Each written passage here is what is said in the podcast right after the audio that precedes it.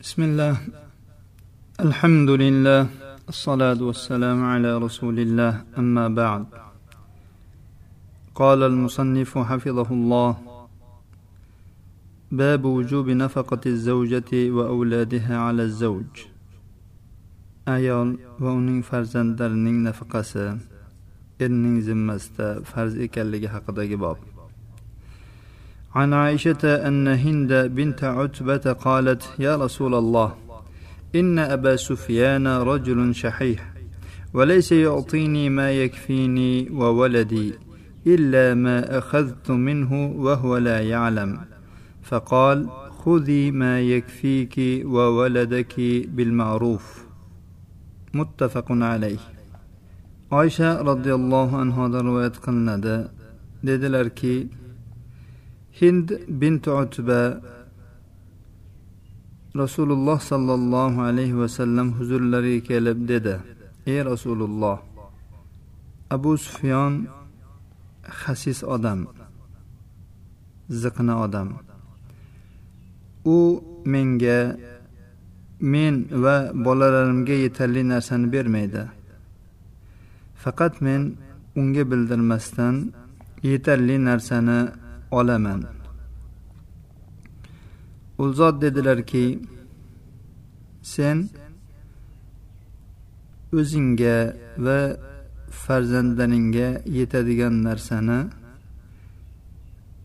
insof bilan ya'ni urf odatga binoan olgin. Ushbu hadisni imom buxoriy va muslim rivoyat qilganlar.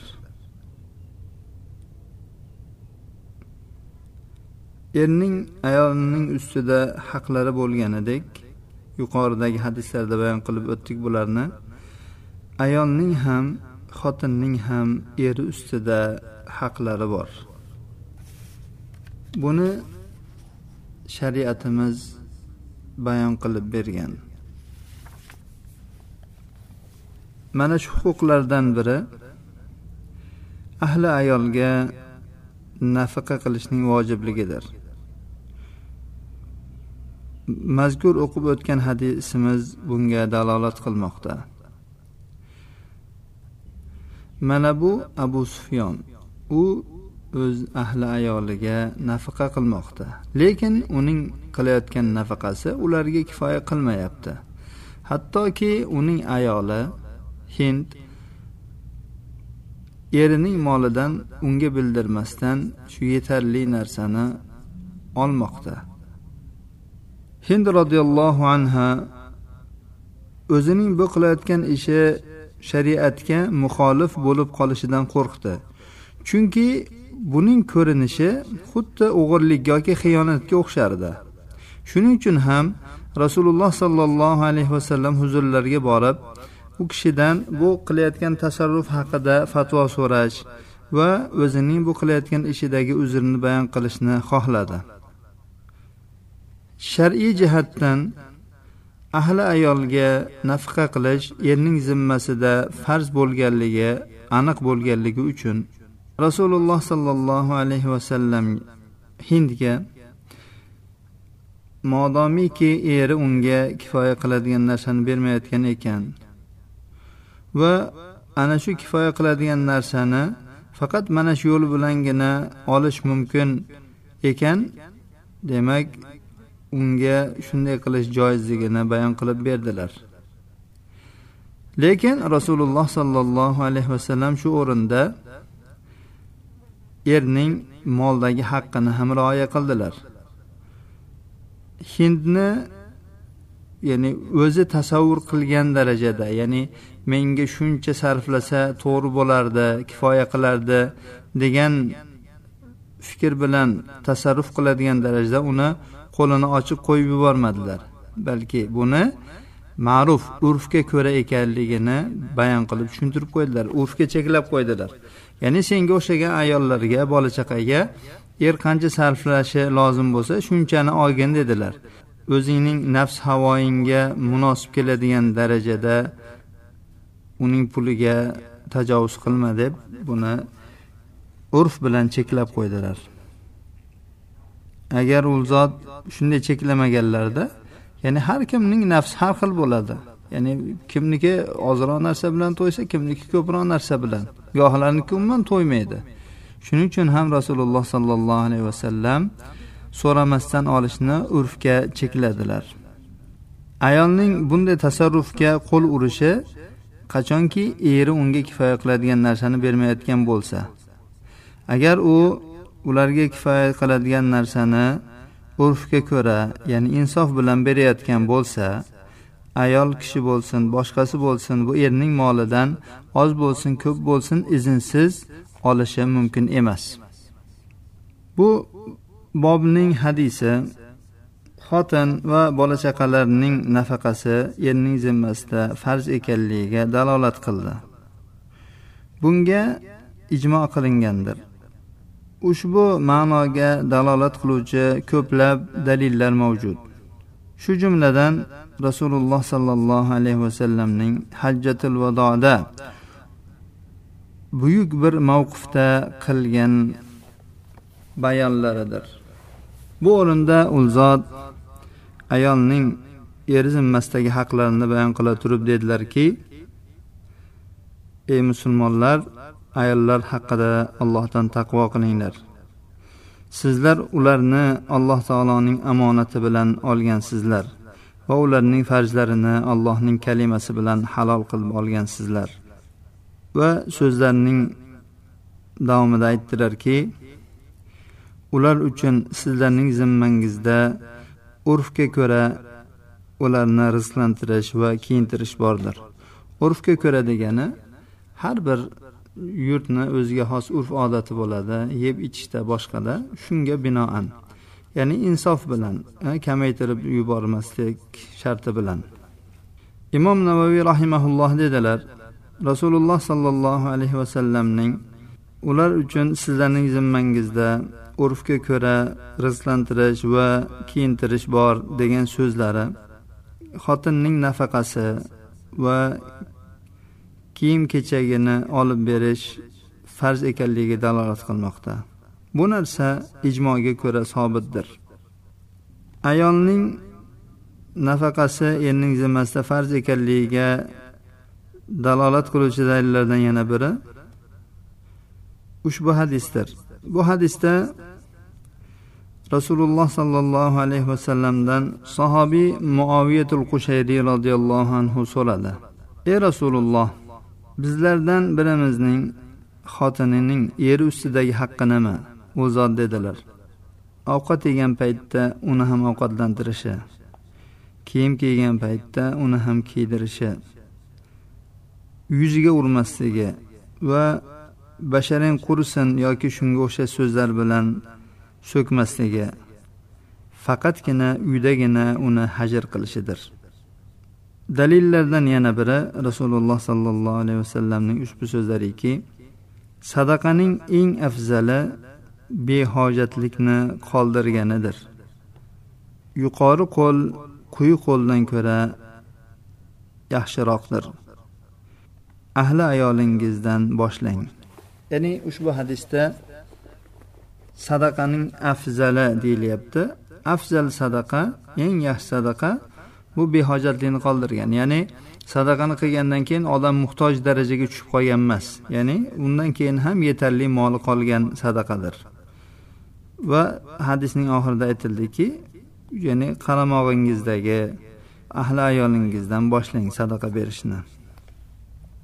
Rasululloh sollallohu alayhi vasallam bu hadisda odam o'zi qaramog'i ostidagilardan boshlashlikka buyurdilar. Xotin ham qo'l ostidagilarga kirishi muqarrardir. Lekin ushbu nafaqani sadaqa deb ismlashlik sal odamlarda tushunmovchilik uyg'otadi. Ushbu nafaqa boshqa o'rinda ham sadaqa deb ismlangan.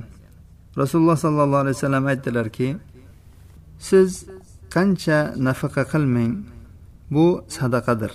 Ya'ni siz har qancha e, farzandlaringizni ahli ayolingizga sarflang bu sadaqadir. Hattoki ayolingizning og'ziga solib qo'yayotgan bir luqma taom ham sadaqa deganlar. Bu hadisni imom buxoriy vasoya kitobida rivoyat qilganlar. Ibn hajar aytadilarki muhallabdan naql qilib muhallab dedi ahli ayolga nafaqa qilish ijmoga ko'ra farzdir. Shariat bu nafaqani sadaqa deb nomlashligiga sabab ular qilayotgan zimmalardagi shu bajarayotgan farz amallariga ajr bo'lmaydi deb o'ylab qolmasliklari uchundir. Biz endi sarf xarajat qilyapmiz endi bu farz bizni zimmamizdagi qarz bu.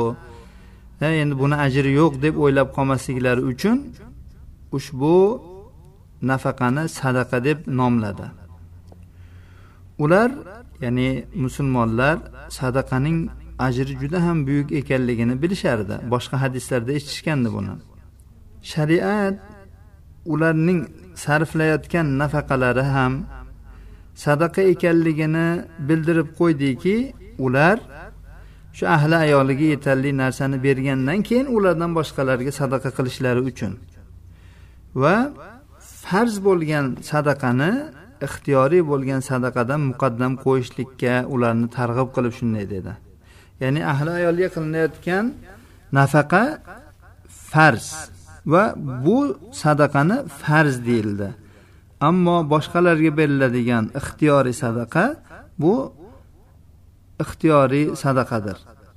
Albatta muhallabning bu gapidan ya'ni farz sadaqa degani bu zakot ma'nosida emas. Bu nafaqaning sadaqa deb nomlanganligi va buning farzligini nazarda tutib u kishi ya'ni shunday dedilar. Ya'ni odamlar sadaqaning ajri ulug'ligini eshitishib sadaqa qilib boshqalarga sadaqa qilib o'zini ahli ayolini ya'ni nafaqasini kamaytirib ularni muhtoj qilib qo'yishidan ko'ra ularga yetarli narsani berib agar oshib qolsa ana undan keyin begonalarga ham sadaqa qilishliklarini tushuntirdi shariat. Go'yoki sadaqaning fazilati haqidagi vorid bo'lgan ko'plab dalillar va alloh subhanahu va taolo sadaqa beruvchilarga tayyorlab qo'yilgan ajrlar ko'pchilik odamlarni shu ahli ayoliga bir zarar berib qo'ysada sadaqa qilishga undab qo'yishligi mumkin edi. Shuning uchun ham shariat ahli ayolga qilinayotgan nafaqa farz bo'lish bilan birga sadaqa ham ekanligini bayon qildi. Va bu nafaqaga ham sadaqaning fazilatida kelgan ajrlar joriy bo'lishini bayon qildi. Nafaqalarning turlari. Erning zimmasidagi farz nafaqa quyidagilarni o'z ichiga oladi. Birinchi yemak ichmak bunga taomni va sharobni hozirlashda muhtoj bo'linadigan asbob uskunalar ham va sabzavot va hokazolar ham kiradi. Ikkinchisi kiyim kechak. Kiyim kechakka ichki va tashqi kiyimlar va turli fasllarda kiyilishi lozim bo'ladigan qishki va yozgi kiyimlar kiradi. Uchinchisi maskan. Maskan deyilganda yashash uchun joy hozirlash ya'ni joy hozirlash deganda uning uy jihozlari bilan ko'rpa to'shaklari bilan va hokazo uy jihozlari bilandir. Yuqorida aytib o'tilgan narsalarning hammasi ahli ilmlarning ijmosiga ko'ra erning zimmasida farzdir. Quyida buning biroz tafsiloti keladi.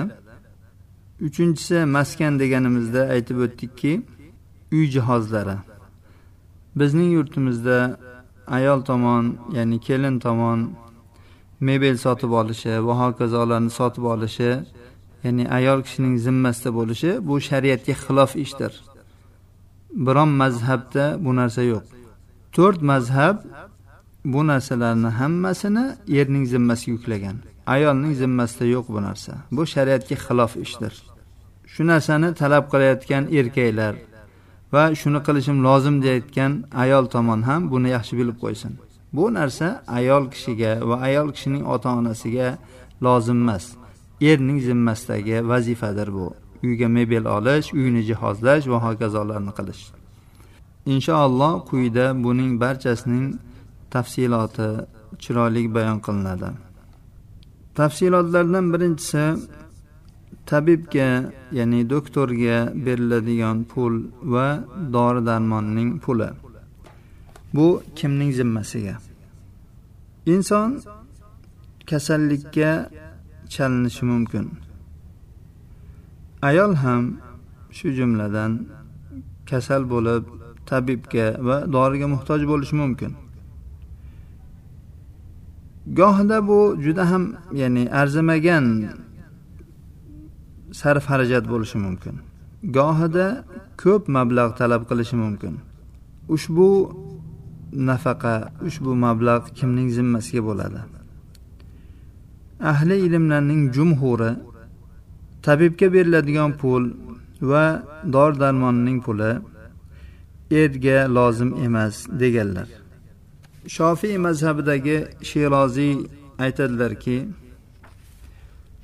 dori darmonlar va tabibning haqqi dorining puli va hijoma qiluvchining puli erning zimmasiga farz emas. Hambaliy mazhabidan bo'lgan ibn qudoma aytadilarki erga dori darmonni sotib olish va tabibning haqqini berish farz emas. Hanafiy ulamolarimiz aytganlarki dori darmon va tabibning haqqi erga farz emas. Molikiylarda aytilganki dori darmonning puli va tabibning haqqi erga vojib bo'lishida ikki so'z bor. Molikiy mazhabning mo'tamad matnlarida bu ikki narsa erga farz emasligi aytilgan. Demak yuqoridagi to'rt mazhabning so'zidan ma'lum bo'lyaptiki dori darmon va tabibga beriladigan pul erning zimmasida emas ekan ayol kishining o'zining zimmasida ekan. Endi shu tabibning haqqi dori darmonning puli erning zimmasida farz deb aytish uchun dalil kerak. Dalil yo'q. Asl asos esa zimmaning pokligi. Ya'ni erning zimmasi bundan pokligidir. Ushbu asldan faqatgina bir sahih dalilga ko'ra boshqasiga ko'chilishi mumkin. Ya'ni erga farz qilishligimiz uchun bir sahih dalil bo'lishi kerak. Bu mazkur ma'nodagi dalil yo'q. Gohlar aytishadiki ya'ni ha endi bir e, yaxshilik insof ya'ni insof bir e, ya'ni insongarchilik yuzasidan endi farz qilaveramizda deyishadi. Lekin bu gap bu yerga noloyiqdir. Shunga ko'ra erning zimmasida bu narsalar farz emas. Vallohu alam. Lekin farz emas deyilishi er bu ishlarni ya'ni o'z tomonidan ixtiyoriy ravishda qilishiga monelik qilmaydi hech qachon. Chunki bu ya'ni chiroyli ya'ni hayot kechirish jumlasidandir. Xususan erning bunga imkoniyati bo'ladigan bo'lsa bemalol bo'ladigan bo'lsa. Bunga qo'shimcha o'laroq er xotin o'rtasidagi muhabbat bir biriga bo'lgan yaqinlik erni ayoliga bir yaxshilik qilish va uning salomatligi yo'lida bor budini sarflashlikka ham undaydi. Erga farz bo'lmasa ham aksar holatda er bu ishni qiladi. Lekin shar'an olib qaraladigan bo'lsa er bu jihatdan ya'ni shu ishlarda erdan talab qilinmaydi ekan bu haqni. Tafsilotlardan yana biri orastalik asboblari. Inson pokiza yurish orasta bo'lishga muhtojdir. Buning ham o'z asbob uskunalari bor. Masalan taroq va hokazo e, sobun shampun kabi narsalar. Fiq kitoblarida yozilishiga ko'ra bu kabi narsalar erning zimmasidadir. Faqat urf odatga ko'ra. Xotin masalan shu mazkur narsalarni eng qimmatini olib ber deb turib ham olmaydi.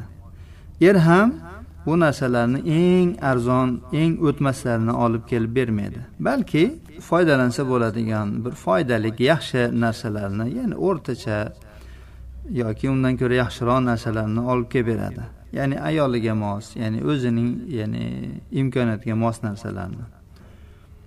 Ibn quloma aytadilarki ayol kishi muhtoj bo'ladigan taroq sochini moylash uchun yog' va sobun va shu kabi narsalarni olib berish erning zimmasidadir. Ziynatlanish anjomlari haqida jumhur ulamolar hanafiylar shofiylar hambaliylar bu nafaqa erga lozim emas deganlar. Molikiylar ham ushbu so'zga muvofiqlar biroq ular ayol kishi odatlangan ziynat bundan tashqari deydilar. Masalan uni e, ayol kishi doimo surma qo'yishga odatlangan. Agar shu surmani qo'ymasa zararlanadi. Ya'ni ko'zi og'rib qolishi mumkin. Shunga o'xshagan narsalar agar odati bo'ladigan bo'lsa bu erning zimmasida deganlar. Aks holda to'rt mazhab ulamolari erning zimmasida emas deganlar. Bashar ammo endi agar er xotinidan ziynatlaning mana bu ko'rinishda ziynatlaning atir upa qo'ying makiyaj qo'ying va hokazo deb aytadigan bo'lsa bularning sarf xarajati erning zimmasida bo'ladi. Shu o'rinda ziynatlanish anjomlari haqida bir ikkita mulohaza bor. Birinchidan ayol kishi faqat shariatga muvofiq bo'lgan shariat halol degan narsalar bilan va salomatligiga zarar yetkazmaydigan narsalar bilan ziynatlanish kerak. Agar buning aksi bo'ladigan bo'lsa ayol kishining ushbu narsalar bilan ziynatlanishi mumkin emasdir. Masalan qosh terish bilan yoki mumkin bo'lmagan ranglarga bo'yash bilan yoki ba'zi bir badanga zarar yetadigan bo'yoqlar va hokazolarni ishlatish mumkin emas. Ikkinchisi odamlarning urf odatida bir atir hisoblangan bo'lsada aslida masalan badandagi har xil noxush bo'ylarini ketkazadigan gohi qo'llanmalar bor. Bular atir upa deb hisoblansa ham lekin bu orastalik asboblariga kirganligi uchun bu narsaning xarajati erning zimmasidadir. Alloh subhanahu va taolodan ushbu o'rganib o'tgan darsimizni barchalarimiz uchun foydali qilishini so'rab qolamiz. Hada va sallallohu ala nabiyina muhammad va ala alihi va sahbihi vasallam